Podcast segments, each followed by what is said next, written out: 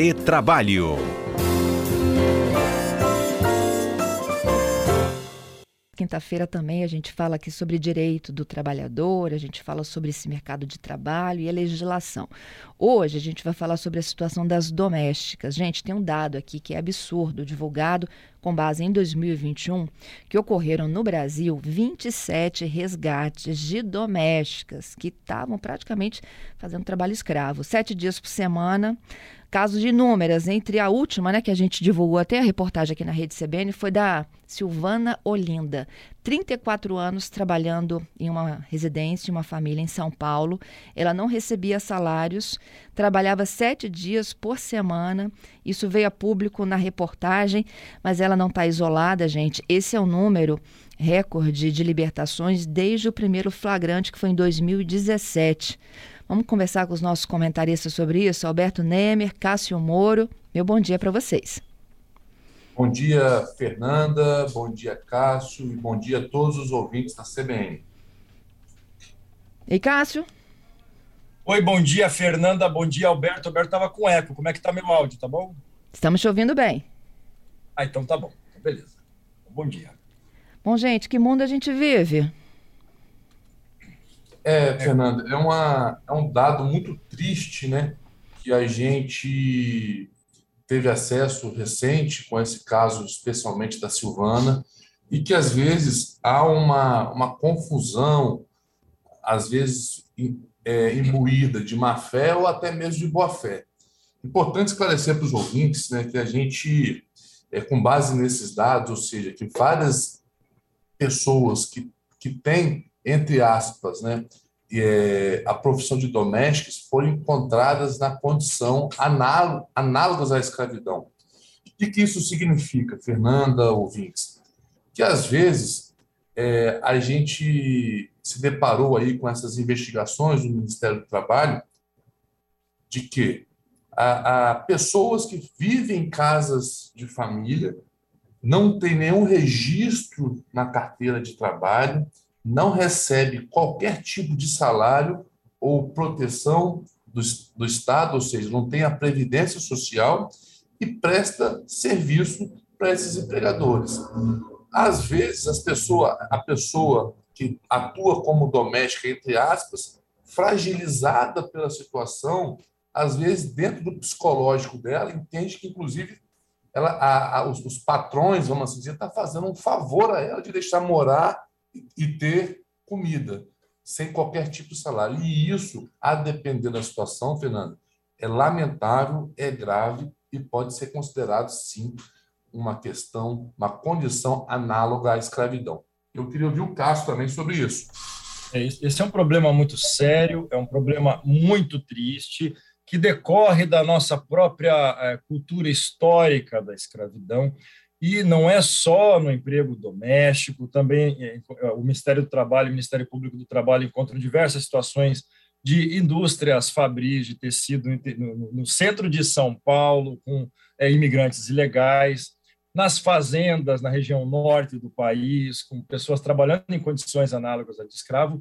Então, essa é aquela situação que a pessoa traz alguém lá do interior, normalmente muito jovem, diz que vai cuidá-la como uma pessoa da família, e não é o que acontece. Ela vive lá, convive lá, mas não progride, não cresce como os demais, como os filhos que vão estudando, vão se profissionalizando, e são, na verdade, nada mais do que uma mão de obra barata quando é remunerada, né? Então, de fato, é muito triste. Nós temos que mudar essa cultura. Tivemos uma norma, uma, uma, uma norma mais recente sobre lei de emprego doméstico, lá de 2012 que trouxe uns avanços nessa cultura, saber que é um profissional, tanto quanto um profissional que trabalha numa empresa, não pode ser tratado dessa forma. Então, há uma, é uma importante atividade do Ministério Público com o Ministério do Trabalho para que não só puna as pessoas que façam, como mude a cultura brasileira quanto a isso, né? Gente, eu... Oi, Némer, ia te interromper.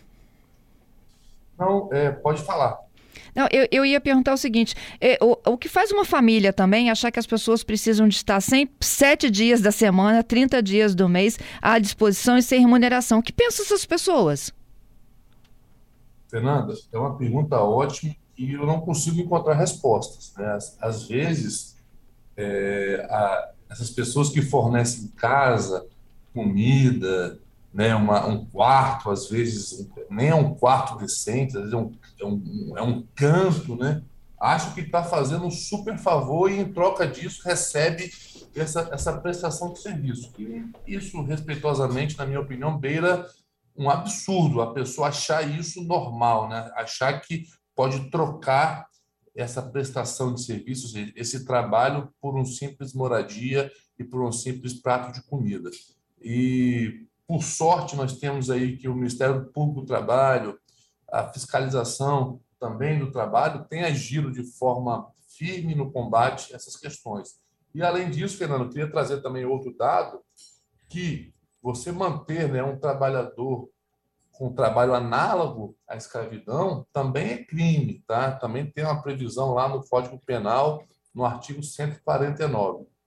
Então, além de ter que pagar todos os direitos que esse empregado tem, se assim descoberto, ele também pode responder por um processo criminal. É bem, bem, bem observado, Roberto. O que passa pela cabeça da pessoa me parece que é um pouco de hipocrisia e um pouco de comodismo. A pessoa não pode lavar uma louça um dia, não pode guardar uma coisa, é meio absurda. Importante, importante informação que você trouxe, Alberto. A Justiça do Trabalho vai conceder para esse trabalhador, no eventual processo, que haja instrução e demonstre a condição análoga de trabalho, as verbas trabalhistas que ela tem direito, todas as verbas trabalhistas que tem direito, é, vai, vai, vai conceder também eventuais indenizações por dano moral e tem ainda o aspecto criminal, né? Então a pessoa que submete alguém vai, vai responder na justiça criminal, não na do trabalho, pelo eventual crime praticado, podendo dar cadeia.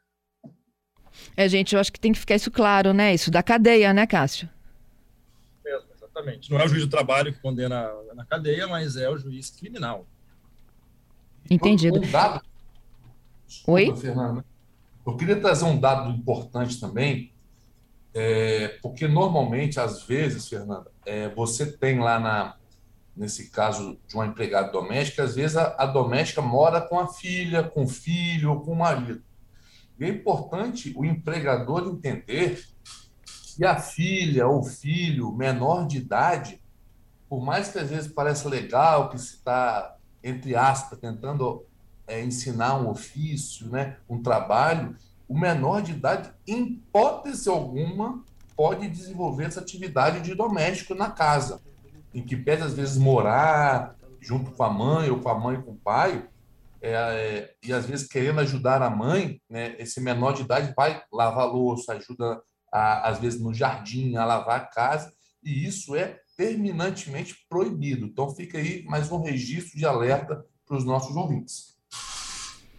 Como é que as pessoas que estão trabalhando nessas condições podem pedir socorro, gente?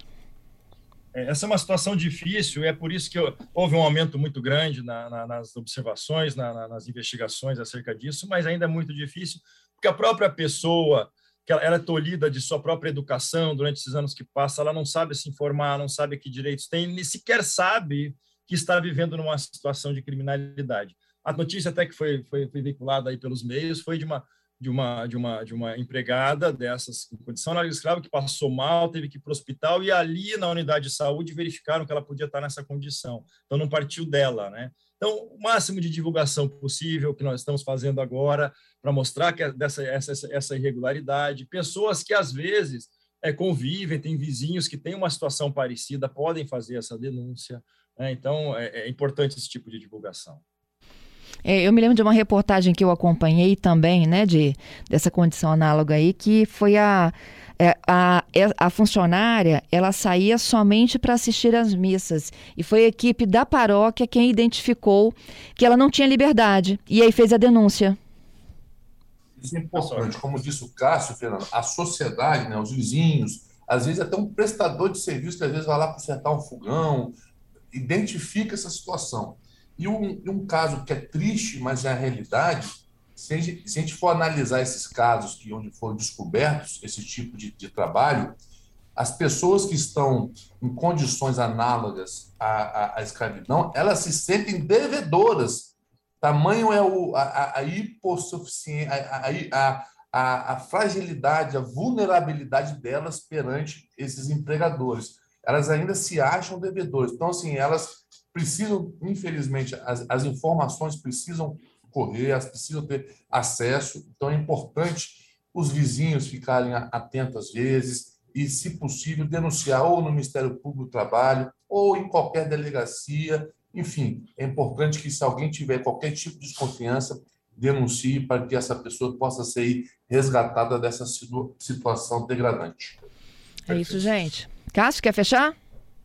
Não, só é importante isso. Há uma dificuldade maior quando essa, quando a, essa condição de análoga de escravo acontece no domicílio, na casa de alguém, porque o, o domicílio é protegido inconstitucionalmente, ele é um asilo inviolável. Então, para o Ministério Público do Trabalho, em que pese ele possa adentrar numa empresa, possa adentrar numa fazenda, para entrar num domicílio, ele precisa sempre de autorização judicial. Então, há um procedimento um pouco mais difícil, por isso é importante fazer uma denúncia bem substanciada para que essa, essa medida seja feita da melhor forma possível. Queria agradecer vocês mais uma vez pela parceria aqui conosco, Cássio. Nemer, muito obrigada. Até quinta que vem. Obrigado, até quinta. Um abraço para vocês. Obrigado, Fernanda. Obrigado, Cássio. Foi muito bom o programa de hoje. E até quinta que vem. Um abraço a todos.